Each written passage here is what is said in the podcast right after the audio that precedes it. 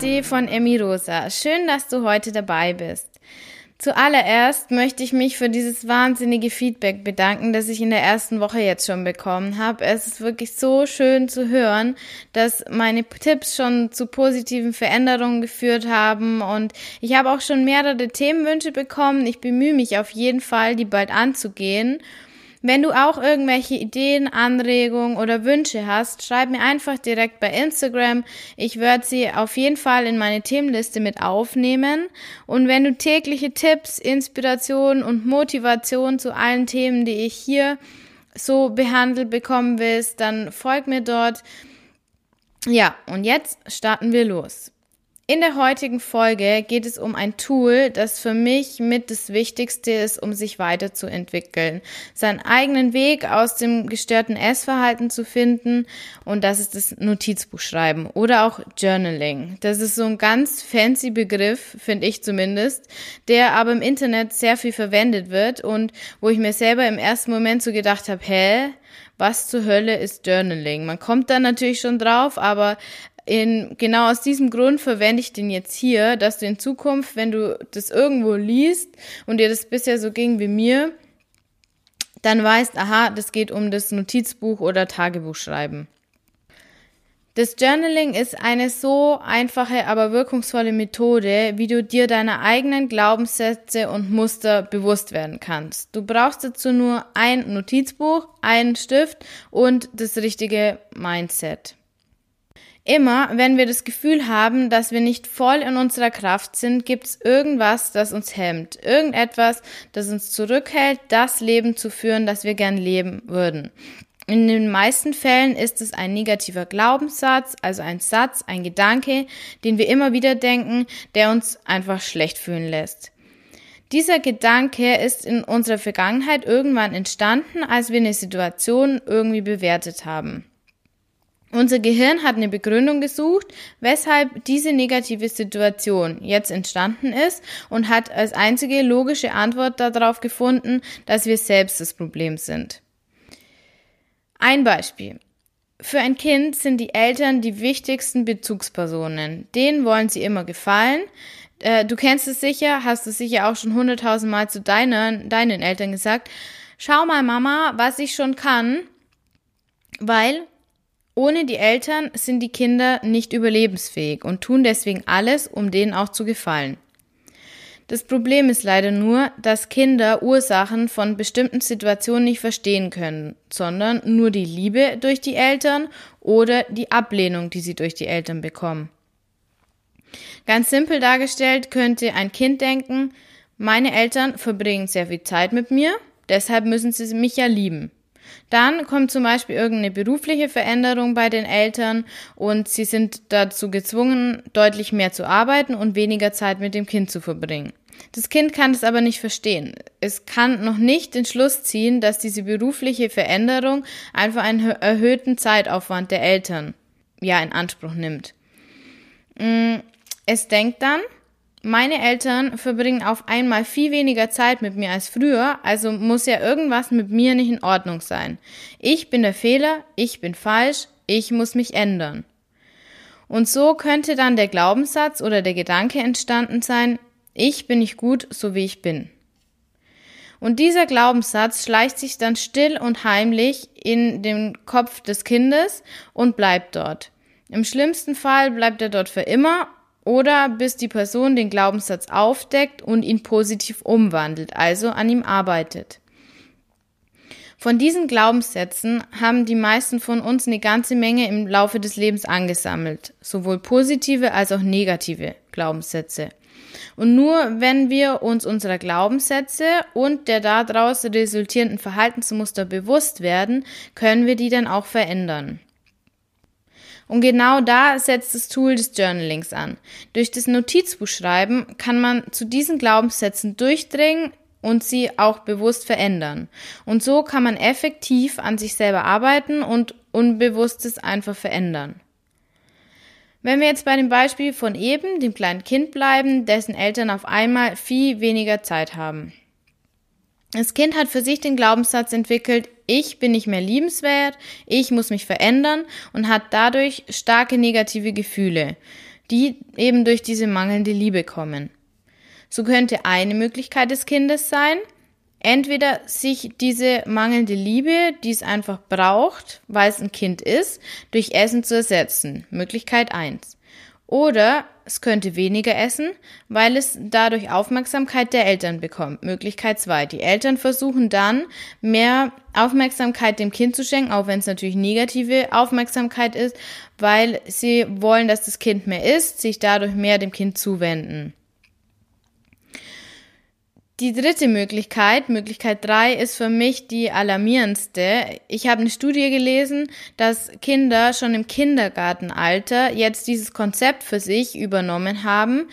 Nicht alle natürlich, aber manche, dass dick gleich schlecht ist und nicht so liebenswert und dünn ist gut und liebenswert. Und dann versuchen sie alles halt, um dünn zu werden, weil sie ja denken, ich bin nicht liebenswert, weil meine Eltern keine Zeit mit mir mehr verbringen.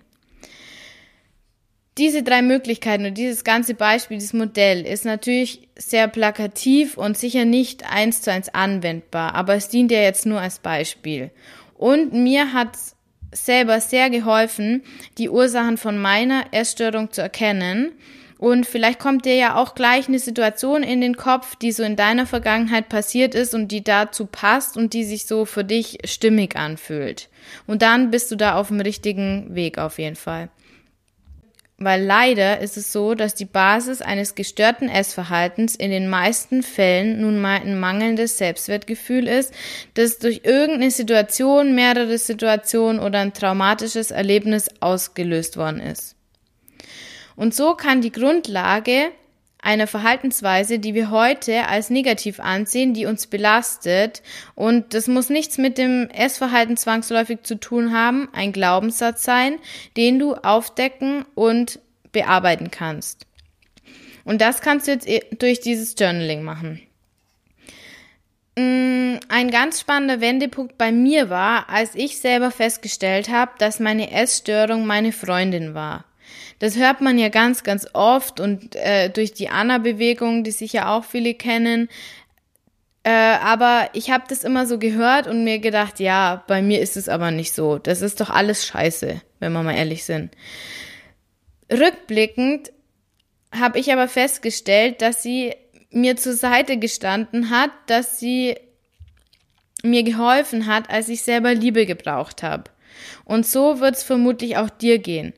Wenn du die Ursache deines Verhaltens erkennst, deine Verhaltensweisen wollen dir in irgendeiner Weise helfen. Sie waren immer deine Freundin und nicht deine Feindin.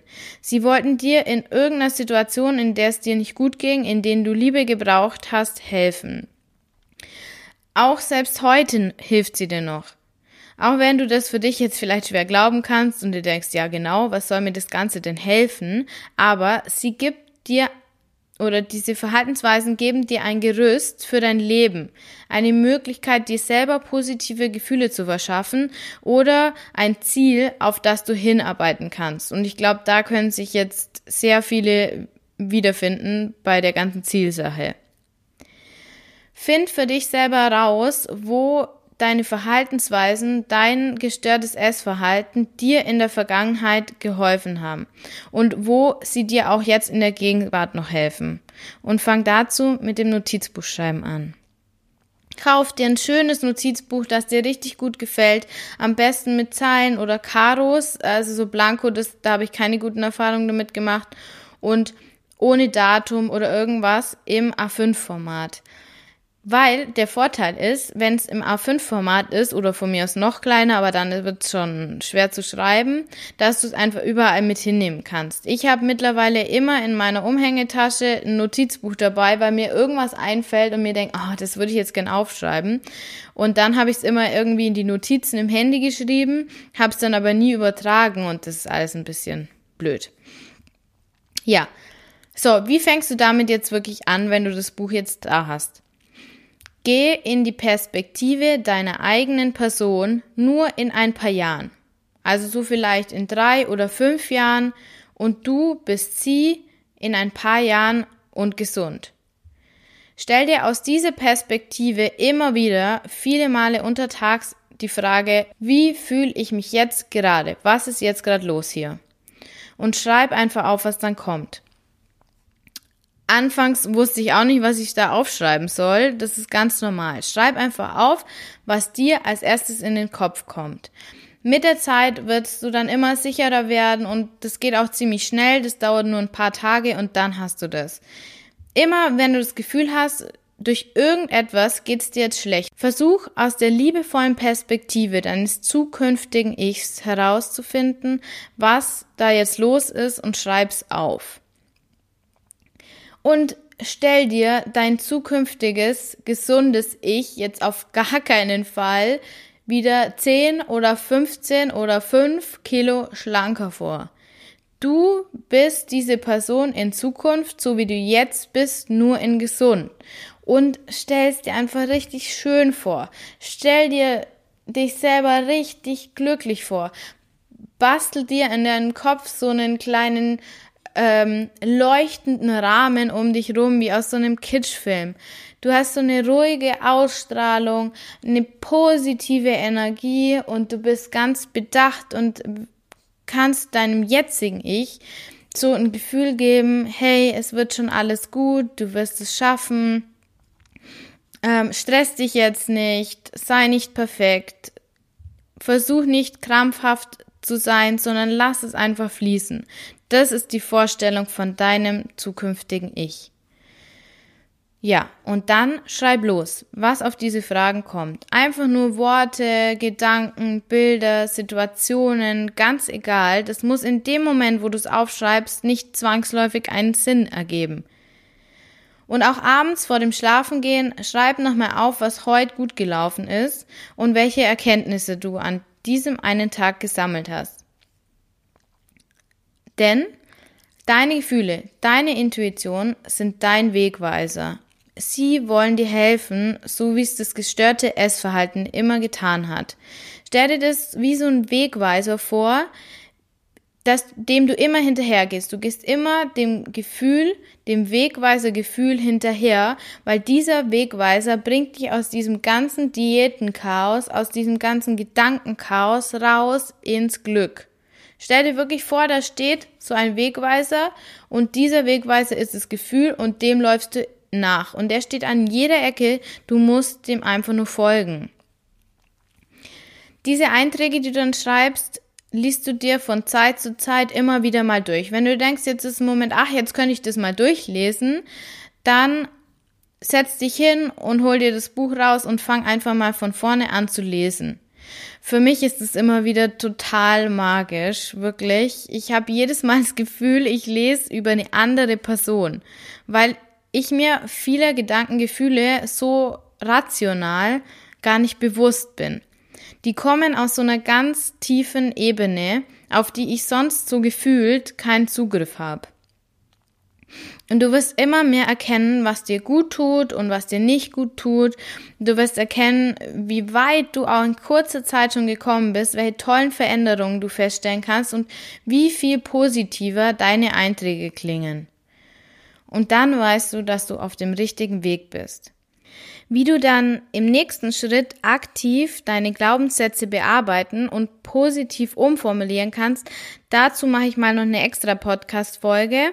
Versuch jetzt erstmal dir deine verschiedenen Glaubenssätze und Verhaltensweisen bewusst zu werden. Das wird eine Weile dauern, dass du dann Muster erkennst, weil du musst erstmal immer wieder aufschreiben und durchlesen und dadurch feststellen, oh, das habe ich ja schon mal aufgeschrieben, oh, das habe ich ja schon mal aufgeschrieben. Und erst dann kannst du für dich so rausfiltern, wo liegen meine Knackpunkte, die kannst du dann, ja, dir rausnehmen und daran arbeiten, die positiv umformulieren, aber das kommt erst dann im nächsten Schritt. Ganz wichtig ist auch beim Journaling wieder, gib dir die Erlaubnis, unperfekt zu sein. Deine Einträge dürfen auf gar keinen Fall schön aussehen. Schreib nur das Datum auf, das ist wichtig, um halt den Zeitraum nachvollziehen zu können und kritzel los, egal mit welchem Stift. Am Anfang habe ich versucht immer, dass das richtig schön aussieht, dass ähm, immer der gleiche Stift äh, benutzt worden ist, die Abstände gleich sind und das ist völliger Humbug schreib einfach auf mit dem nächsten Stift, der dir gerade in die Finger kommt und schreib auch schnell, schreib ohne Unterlage, einfach nur schreiben.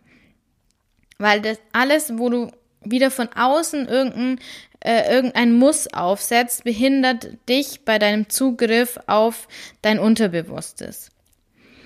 Auch wenn du mehrere Tage oder vielleicht sogar Wochen nichts aufgeschrieben hast, dann ist es vollkommen egal, weil du bist weiterhin trotzdem in die richtige Richtung gegangen.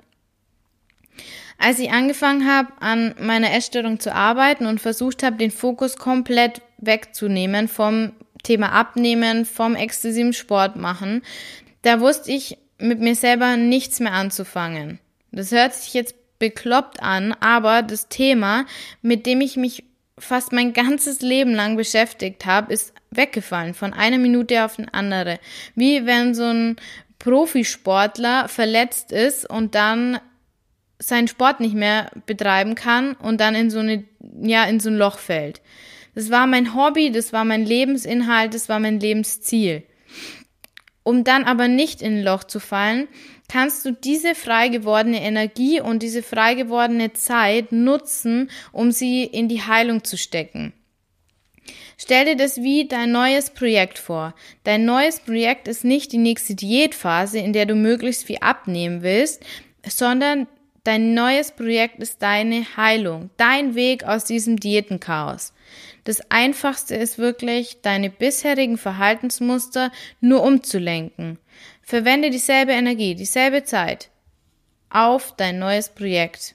Lies alle Bücher, die dir zu dem Thema in die Hände fallen, durchforste das Internet, hör dir Podcasts an. Zum Thema YouTube. Ich bin mit YouTube sehr vorsichtig geworden, weil für mich die Triggergefahr wirklich sehr, sehr hoch ist. Sehr schnell schaue ich mir dann wieder ein Video mit dem Titel, wie ich 20 Kilo abgenommen habe an. Also versuch das Ganze zu reflektieren. Auch die Bilder von diesen gehypten YouTuberinnen, die einfach alle gar nicht so aussehen wie ich, für mich zumindest, sind für die Heilung nicht sehr förderlich. Und das gilt natürlich auch für Instagram. Sei vorsichtig, welche Bilder du in deinem Feed zulässt. Wenn du merkst, dass du dich schlechter fühlst, wenn du einen Post von irgendeiner Influencerin oder von irgendjemand siehst, dann lösch sie am besten sofort raus. Beschließ ganz bewusst, dass du die Hilfe deiner Essstörung jetzt nicht mehr brauchst. Du brauchst sie jetzt nicht mehr. Du hast jetzt andere Möglichkeiten gefunden und du wirst auch noch weitere finden, deine negativen Erfahrungen zu verarbeiten, du, dass du einfach kein Gerüst mehr brauchst, das dir Halt gibt, das dir ein Lebensziel gibt, sondern du wirst jetzt für dich positive neue Wege finden, wodurch es dir gut geht, wo du ein Ziel hast, wo du einfach deinen Lebenssinn verwirklichen kannst. Sei unperfekt, aber setze jeden Tag wieder einen Fuß vor den anderen. Und jetzt leg los. Kauf dir ein Notizbuch oder nimm ein leeres, das du schon zu Hause hast, vollkommen egal, und schreib alles auf. Weil du weißt ja, es ist alles schon in dir Du wirst es schaffen und du bist grenzenlos. Schreib mir gerne unter meinem Post auf Instagram oder direkt. Ich freue mich über jedes Feedback, über jede Nachricht. Und dann freue ich mich auch, wenn wir uns in der nächsten Folge wieder hören. Deine Kathi von Emi Rosa.